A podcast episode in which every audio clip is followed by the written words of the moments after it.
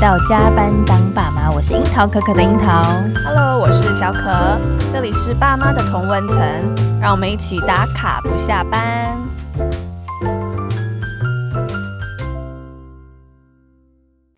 认识我的都知道呢，我就是无敌的茶控，尤其热爱红茶。对，就是、我每次要喝那个饮料的时候，就是那个外带，就是饮料杯嘛，摇茶饮的时候，我都只有点那个无糖红茶。然后，所以小可后来帮我点饮料的时候，每一次他不用问我。对，我已经懒得问了。每一次他就是红茶，红茶，红茶，就是她是我认识最爱喝红茶的女子。对，我觉得我每天可以泡在红茶里面，我也很甘之如饴，就是觉得每天要喝一杯才有那种仪式感，今天很圆满的感觉。然后有一天呢，我就喝到古麦的茶，我很惊艳，就想说，哎，原来红茶有这么多的层次。因为你知道，喝那个摇茶饮，就是从你第一口到最后一口，就是就是一样的，没有什么变化。然后可是喝到古麦的时候，你会发现说，哦，它的前中后韵其实有很多的变化，然后非常的好喝。那今天呢，嗯、我们就邀请到呢这个全台最高山也最高级的古麦茶园的负责人婉萍姐，来跟我们一起聊聊，为什么她要跑到这个骊山去种茶，开创新的事业。让我们来欢迎婉萍姐。哎，嗨，大家好，我是婉萍。好，今天谢谢婉平姐来接受我们的访问。因为其实现在其实即将要采冬茶了，所以婉平姐她现在人其实还是在呃台中，然后离山那边，所以我们今天还是用远端录音的方式，然后跟就是很忙碌的婉平姐姐来一个 两千公尺高差的高山跟平地的录音连线。所以我们其实知道，就是婉平姐以前其实在台北做的是科技业的主管。的这个职位哦，但是哎，不知道为什么他现在就是跑到山上，然后放下一切，把小孩跟老公放在台北，然后他一个人只身前往骊山开创他的茶的事业。对啊，感觉就想要来问问，好奇到底婉萍姐为什么会做这样的一个决定？呃，会到骊山种茶哈，其实诶也。不算是说，呃，我是从那个就是刚开始啊，从茶苗开始种，因为其实骊山是我的故乡，我的娘家哈。然后对，那我爸爸之前就已经在骊山种茶，那我们也是第一个在骊山种茶的原住民嘛。你大家也都知道，骊山就是泰雅族的故乡。哦，那在那边，对，在那边的话，呃，我们算是第一批，就是第一个种茶的原住民这样子。反正他也就是一个事业。那因为在九十八年的时候呢，嗯、呃，我爸爸就去世了。那个时候就觉得说这个事业啊，还是要有人接这样，所以我回来娘家这边接事业。你有兄弟姐妹吗？有，我有一个弟弟，我最小的是弟弟，然后两个妹妹。但是因为两个妹妹呢，那个时候。他们各自有各自的家里的事业，只有我是上班族，所以呢，我、就只有你了，对，就必须要回去。然后最主要又是我，我是家里的老大啦，所以呢，是还是有一有一些，就是老大也还是有一些责任这样子，所以就就回去，嗯、所以算是毅然决然的就接手了这样的一个家庭的茶园事业。哎，对，可能那时候也是觉得也是一个责任感吧，嘿，然后就回去了这样子。可是说到现在已经几年了？呃，九十八年回去，现在一百一十年了嘛，将近迈入第十二年了。那你从原本的这个键盘手变成种茶手，你没有不习惯吗？对，转换其实蛮大。你刚刚很云淡风轻的描述一切，但是我们觉得这个很很大一个转折，哎。哦，对呀、啊，刚回去的时候，其实因为因为我们家是就是说之前都是种水果，我们是从水果开始，然后 Okay. 然后慢慢的，然后才开始种茶的。所以在种茶的那一阶段呢，其实是我没有参与的。所以呢，对于茶这一块哈、哦，你是我讲梨子、苹果哈，我可能小时候我有接触，所以啊，我还我我还还可以讲出来，还可以讲出来，对对，然后还可以熟悉。但是就是因为在茶这一块啊，是在我后来就是出来呃读书了，然后工作以后，我们才开始这样做。所以大概大概那个时候，也就是知道说家里是种茶，但是就没有很了解茶啦。所以到正式回去了以后，才开始哦，慢慢慢慢的才知道说，哦，原来茶是长这个样子的，然后茶的事业要怎么做，这样子真的是从头开始。那这样说好了，你从这了解，那古麦的茶有什么特别的吗？就是我们有听过高山乌龙，就是像我们家自己都喝乌龙的，高山乌龙可能很常见，可是高山红茶好像很少见，嗯、为什么会选定就是你们家有乌龙跟红茶这两个品类来作为你们自己品牌的主打，有什么缘故吗？最主要是说台湾的话，像梨山它因为海拔非常高哦，所以它的有两大两大的主要的产品。就是乌龙茶跟红茶哈，这两个产品呢，特为什么这么有特色？就是因为它的海拔是非常高的。我们知道说茶叶哦，就是越高海拔，然后它的茶质会越好。然后为什么会越好呢？它的呃海拔越高呢，其实它气温是越来越冷的。嗯，那越冷的话呢，茶茶的叶片呢就会越厚。在上面来讲的话，就是。茶的叶子越厚的时候，它的滋味就会，呃，这就跟我们的耐泡度就有关系了，风味也有关系了。对，那.红茶为什么红茶它会特特别的不太一样哈？大家如果说对那个红茶的制作方式然后有有了解的话，红茶它有一个就是它在发酵的时候，它必须要超过二十八度，但是呢，在梨山上呢，它绝对不会有二十八度。我们大概平均均温大概二十四五到二十度哦，所以说二十八度这个对台离山来讲呢是已经超高温了，茶叶呢也不可能有这么高的温度，就是在制作上面来讲，所以呢我们就发展出了一套就是那低温发酵，就是适合高山红茶的非常特殊的一个发酵的方式这样子，那也造就了就是。它的除了滋味以外，它的风味为什么会不一样的原因？这个是你后来研发的吗？哦、就是低温发酵的部分。是是是，因为、哦、嗯，因为最主要就是要适应我们这里的特殊的气候，然后我还发觉就是再来就是说，为什么我会以红茶为出发点哈？当初就是其实如果说放眼国际啊，因为那那个时候就回来的时候就觉得说自己还是要有一个定位嘛。那嗯，诶，不能够说只是在山上就是种茶做茶，然后就是批发这样子，那那我就会觉得好像。哎，好像自己就没有那个价值存在了啦，就好像就是我回来没有、那个嗯哦、少了一点什么，就对。对对对对，你会觉得好像跟以前的工作啊，哎，没有什么联系，好像好像就是与真的是与那边真的是好好风景、好风光，与世隔绝这样子。但是呢，我们还是必须要跟外界有世界接轨，对对对对。所以所以那时候就是去看，其实国际上面的茶品来讲的话。都是以红茶为大宗嘛，哈，乌龙茶其实是少的。对，对，那他们喝了红茶喝了很多，然后所以在国际上来讲，它有非常多的红茶等级。那刚刚好，我们的红茶呢，可以去扣上国际的一级红茶的这个市场，就觉得是说，哎，这个刚刚好，就非常适合我们台湾这种精品级的茶一个定位啦。所以那时候就觉得说啊，我要做红茶，因为红茶他们非常熟悉这样子。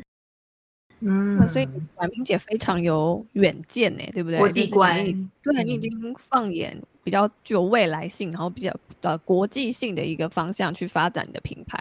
那因为以前在电子业嘛，嗯、所以说客户啊也都是在国外这样子，嗯、那就会自己会觉得说，哎，应该是要往往外面去走。哇！而且我们听说古麦的茶也红到了俄罗斯哦。对啊，是不是？对，俄罗斯算是我们欧洲的第一站。当初到那边去的时候，我也去的时候没有想到说，其实那边喝茶的人口实在是太多了，因为他们跟中国大陆北边这边很近。所以呢，其实他们接触茶的文化其实已经非常非常的早了。所以它整个就是中国大陆产的所有的茶呢，几乎都到他们那边去了。所以他们对茶来讲是非常了解，就是不陌生。觉得其实也是蛮幸运的，就是说让我自己就是可以到那个地方，然后去介绍茶这样子。然后并不是说从那个开始他们不懂的茶这样子去走。所以是也是把古麦的红茶推展到俄罗斯的市场上面，这样。嗯，对对对。哎，俄罗斯那边的话，其实大概世界一级红茶都在那边，大吉岭红茶啦、锡兰红茶啦，是哦，然后甚至就是有些商用的红茶、萨姆红茶也都到那边去，所以其实他们那边接触的红茶的品相也非常非常的广。这样听起来会不会甚至在那边的市场比台湾还要蓬勃？因为毕竟也是比较大。对对，其实他们的呃，应该是说因为人也多，然后但当然就是高级茶的部分，大家喝的也都少嘛。但是如果说整个就是摊开来去去看的话，因为人口数多，所以所以相对的就是那个比率来讲，金字塔顶端的人也相对的稍微就是比我们多一些这样。OK，嗯，所以现在在海外的市场也是非常的受到欢迎。嗯，是对。哇，那其实我觉得，就是无论是打国内或打海外来，一定就是这个条创业路上，我觉得应该是蛮辛苦的。你有想过说要放弃吗？就是有没有这样念头说，哦，算了，我还是回去当我的上班族好了。有没有这样的想法？那或者是说，如果支持你下去的，你觉得最重要的是什么？倒是说放弃是没有想过啦，因为最主要是因为它是家族企业哈，然后再来就是说，等于是说你就是把它当成工作上面就是一个一个工作，然后要把这个工作做好这样，所以嗯，遇到什么困难啊，好像就是自己的一些做事方式啊，可能要转个弯啊，或者是说要改变一下这样，倒是没有想说要要放弃这样子。那坚持下去有没有什么样的心法？就是你对于就是创业，像我们现在我跟我先生也在创业嘛，就是有没有什么样的呃 key point 是要是当初在你这个创业这条路上的一个很重要的一个支持？我其实觉得蛮重要，是说如果在工作上面啊，你会达得到那种成就感的话，哈，我觉得就是坚持你坚持下去的一个动力了。嗯，因为刚我我讲过，我其实刚开始我在那边，我我也是什么都不会，然后一直到说就是。你我真的下去就是茶园里面去拔草啦，然后呢，然后你就就就看那个植物，看那个茶树的生长，哎，你就会发觉说，哎，他好像他真的有生命耶，然后他不舒服的时候，你可以看得出来他不舒服的形态是什么。他健康的形态是什么？你就可以，你就会感受得到，因为这个这个就变成是跟大自然去互动。其实这个也是以前我们在那个办公室里面啊，比较没有办法去感受到的。那我在那边的话，就可以感受到那些大自然，然后还有那种，也许因为可能我自己也是原住民的关系，所以可能血液里面就有一个回到土地的感觉，那就会觉得说，嗯，好像在这边哈，那个 那个 血液有被燃，有被燃烧，有跟土地有感，有有有一个连接。在这样子，然后再来就是说，我会从开始不会种茶啦，然后去到处就是去寻找资源，然后问一下那个茶要怎么种，一直到说茶要怎么做，一直到茶要怎么喝。其实这对我来讲都是一一一一个新的领，就是说我们感觉上好像就是一个新的领域，对对，就一直不断的吸收。嗯、所以我每次每过一个关的时候，你就会觉得哎。成就感就特别深，特别深这样子。然后我觉得，就是坚持是蛮重要的。当然前面会有一些刚开始啊，那个踏入的门槛会觉得很高啊，然后会有会有无力感啊，我不想做这样子。但是我觉得都会有一条出路，会让你这样子。会嗯，会让你坚持下去这样子。其实我想跟大家分享，就是种茶真的不是一件容易的事情，因为我老公有上去体验哦，你像讲的没有种过一样。对对对，不是他，我没跟他上去，然后后来发现我很庆幸我没跟他上去，太累了。而且姐姐在的地方是很难上去的，对对不对？要管制的，对，你看有多高山是要管制，对对。然后他说他那一天只睡三个小时，所以他下山之后一睡一整天哦。山上也是因为他气压也低，然后其实大家的那个那个含氧量、呼吸啊，哈，你你会觉得你氧气不太够啊。所以你在爬山的时候，哦、同样一百公尺啊，你在两千公尺爬跟，跟跟在在山下哦在爬哦，那个那个那个完全是不一样，对，体力的付出是不一样的。嗯、理解。他就说从采茶、焙茶，然后到烘，然后到一直你要等茶好，就是已经到两两三点了，所以他到凌晨两三点他他他才睡，然后隔天六点他们又把他叫起来，就是 要要去茶园 所以是每一关卡都非常非常严谨，对不对？就是那个时间要抓的很好。是啊，是啊，OK。所以现在其实就是即将要采冬茶的这一个时刻了。其实我觉得这样听下来好像姐是单身，但其实你不是单身。你还有 小孩，对不对？对，我不是单身，对。对，就是你自己还是个妈妈，哎，就是你自己有两个小孩，目前已经多大了？呃，我女儿今年呃今年要升大一。然后儿子的话是国中三年级这样子，都蛮大了，嗯，对呀，对呀。嗯，但是其实当初姐姐从台北到台中去管理茶园、接手茶园的时候，那时候小朋友还很小哎，对不对？对啊，我那个儿子小的才两岁嘛，两岁多，然后女儿就是刚上国小这样子。嗯，对，但他们主要是在台北，然后你在台中。对，那聚少离多哎，你觉得在育儿上面你有没有什么样的？影响吗！我其实觉得，就是讲到这一块哈，我觉得我还是蛮感谢，就是说我夫家，就是我先生，然后还有公公婆婆，其实他们对于我就是这一块啊，他们其实帮助我很多，然后就是 cover 了我很多那种小孩子啊的照料这一这一部分。嗯，没有，因为我其实之前有听说，因为我。在其实我因为我们本来就认识嘛，然后我们自己在闲聊的时候也有聊到说，就是小朋友这么小的时候，你放得下，就是直接去创了这个新的产业以外呢，我其实是比较好奇说，小朋友在这一路上这十一年来，就是看到你这样子在经营这个事业，对他们有没有在身上，你有觉得说有产生什么样的反馈？我觉得啊，就是说，虽然是说我跟小孩子啊相处的时间是比较少的，我其实每个礼拜我都还是会回到回到台北去，然后跟小朋友一起去上教会这样子。那就是在聚会的过程中啊，哈，其实我们就会比较珍珍惜珍惜自己了，珍珍惜彼此，因为因为就是我们的时相相处时间就是少。所以呢，我就会尽量就是跟他们聊聊天啊，反而是没有时间吵架，真的没有时间吵架。哦、然后，然后他们就会把一些彼此的想念呐、啊，就就是会在那这两天呢，都都赶快讲一讲，这样，然后就抱抱他们呐、啊，这样子，那好像也不错哎、欸，很有质感的相处，对不对？对啊，其其实就是变成说，我们其实少，我们其实比较没有没有少了争执的这一块。那但是还有一块就是说，我我其实是很尊重我婆婆她在教养小孩子的这一块，因为因为最主要是说我并没有办法是说。管到小孩子，那我我婆婆呢？其实她都会，就是有时候小孩子不乖啦，或者是小孩子怎么样的，都会跟我讲。她也会觉得说，可能打了小孩子啊，我可能会不高兴，还是什么会，可能妈妈会心疼啊什么的。其实我都觉得说哈，我就完全支持我婆婆，跟我婆婆讲，没关系，就就就教小孩子要打，该打就打，这样子没关系。然后。如果不看，呃，不能看手机就不看，时间到了哈，就是该写作业就写作业这样。那所以其实我觉得我公婆这一块哈，对对小孩子就是规矩上面呐，然后生活的作息上面都都是算是都很严格，然后他们也很规律，那就让我其实放心了不少。OK，所以其实你们算是一个蛮棒的团队啦，就是分工合作，嗯、好像是哎，好像是这样。对，对，我觉得小朋友好像很引以为傲。据说姐姐好像要去念农经系吗？还是植物病虫害？他的第一志愿是植病系，哦、然后那但是他这次是考上农艺系这样子。哦，对，这个是受到你的影响吧？对呀、啊。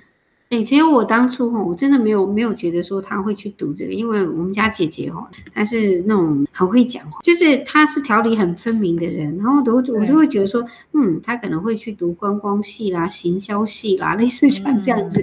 嗯嗯、所以她那时候跟我讲说，哎，她想要读农哦，其实对我来讲，我我觉得其也算蛮欣慰的，然后也蛮讶异的，因为我从来都不敢奢望说他们会想要来接这个事业，但是我觉得从他这边就是说他想来，我那。所以就问他说：“哎，那你你怎么会想要读这个？”他就说：“嗯，也许未来看看可不可以帮忙家里呀、啊，这样子。”哦，我就觉得，我、嗯、那时候心里面就就觉得，哦，有一股暖流，知道就觉得好好温馨这样子。接班人，对，已经慢慢在培养中了。他如果说就是要走这一块的话，我们就全力的就去支持他。那其实我觉得，虽然没有陪在身边，但小朋友其实都看在眼里，知道妈妈其实很辛苦的，对，然后也很努力在经营这个家庭。跟事业上面的关系，所以他才会去选择这样植病系啊这样的科系耶。真的，对啊，对啊，是是。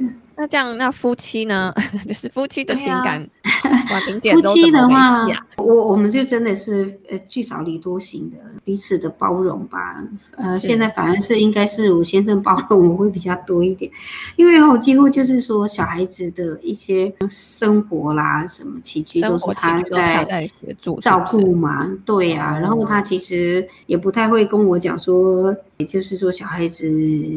不好的一面啊，包容我蛮蛮多的，其实比较不会让我在在小朋友的教育烦恼这样子。哦、那个时候他其实就跟我讲说，就把事情好好的做好这样子。当然就礼拜六、礼拜天啊，就我们回来的时候，几乎就是礼拜天我我们就会全家一起出去吃饭嘛。嗯，然后就那个时候就是就是我们可以聊聊天这样。以前我们会去爬山，就是礼礼拜天的时候啊，就是早一点起来，嗯、我们就可能去爬七星山啊、大屯山啊这样子。然后就可以聊聊天。那因为现现在就疫情关系嘛，爬的山还不够吗？哎，不能 爬。他其实少爬，我爬的多，哦、但是，是但是呢，我必须要陪着他爬这样子。对，然后后来疫情啊，疫情现在疫情的话就是不能爬山了嘛。他他他跟我讲说。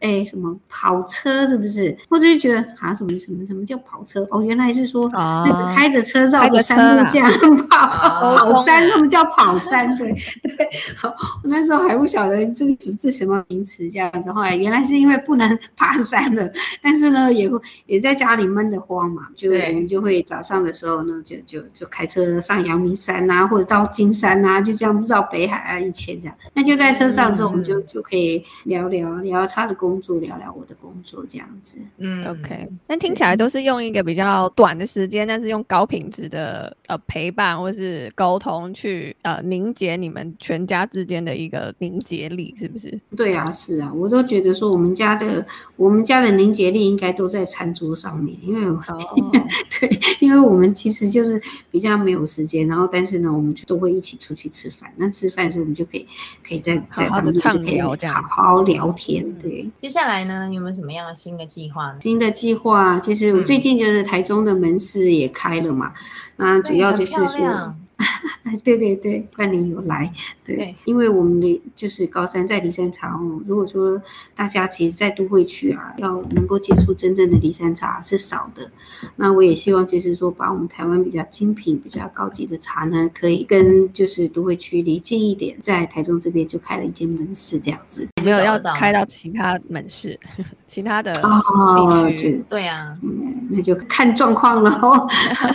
对，现在对对，现 现在就是目标，就是稳扎稳打，一步一步慢慢走这样子。好，对，所以就是如果在市区就比较没有办法到离山上的话，那当然可以到台中门市，或是古曼有网络商店啊，也非常非常方便，就点一点就可以送到你家这样子。是的，嗯，对。有没有什么要对新手爸妈们来说的？以这个前辈之姿。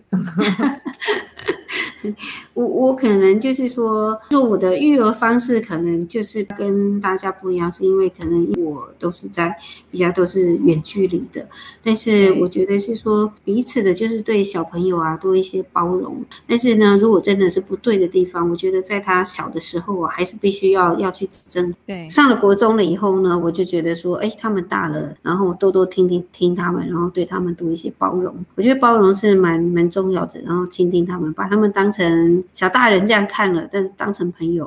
因为现在我的我的小孩子呢，也也到了这个，就是我要我要练习，一个是呢。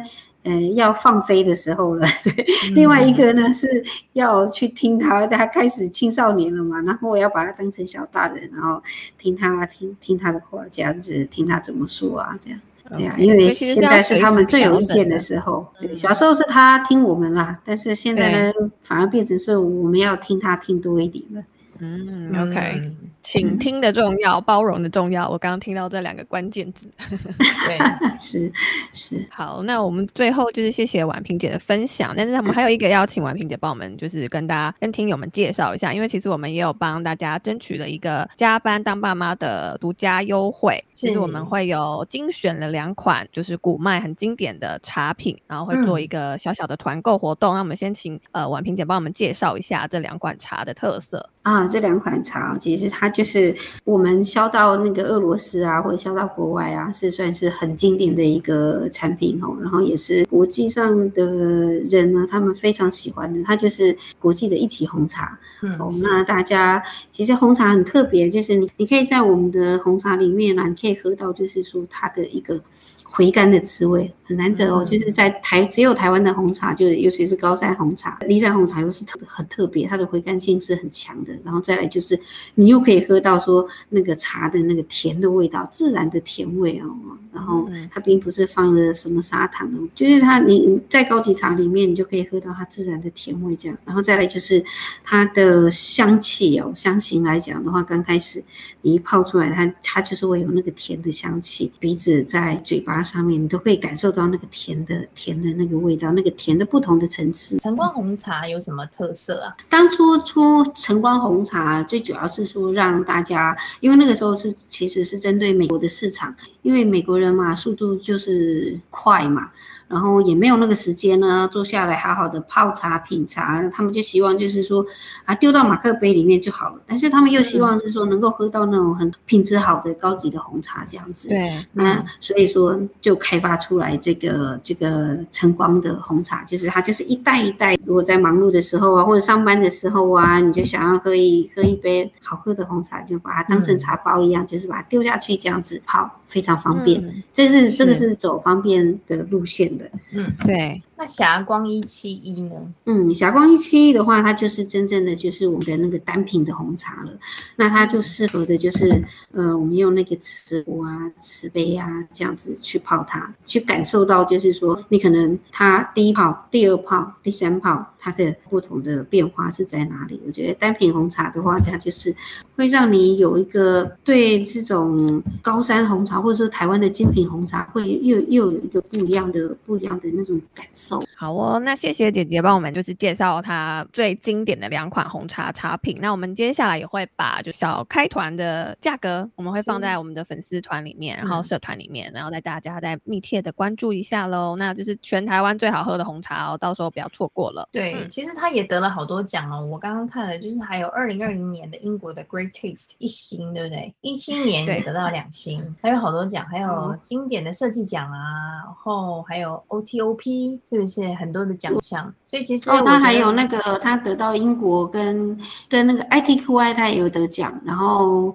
英国的那个饮品啊，Greatest，它也是二星哦，嗯，对，它也有得奖，对，对，而且我觉得古麦的茶的包装设计也非常美，因为，嗯，如果大家就是平常在喝茶的话，就是台湾的很多茶的包装就是比较诶台接地气。风味，接地气，就是有一贯的那种感觉啦。但是我觉得看到古麦红茶、古麦茶的呃包装，你会蛮惊艳的，而且它其实也融合了蛮多台湾的元素，对，台湾黑台湾黑啊，嗯，对对对。对，我觉得非常非常漂亮，就是大家非常非常非常看。我们只认得台湾黑熊，嗯，通过设计师不断的引导了以后呢，才才真的是抓出我心中真的想要的东西。因为其实其实心中的大元素就我在梨山看到就是蓝蓝的天空，然后呢就是茶叶就绿色，然后土地是黑色的。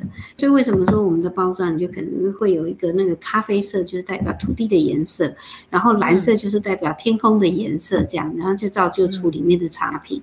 那我也也用不一样的那个动物来区别我们的茶品，就就是很简单，就四只脚的。四只脚就是代表乌龙茶，因为那个是等于说乌龙茶是爸爸第一代在做的茶嘛，那、嗯、就是踏在土地上面稳稳的这样走，这样走这样。哦，原来有这样的寓意。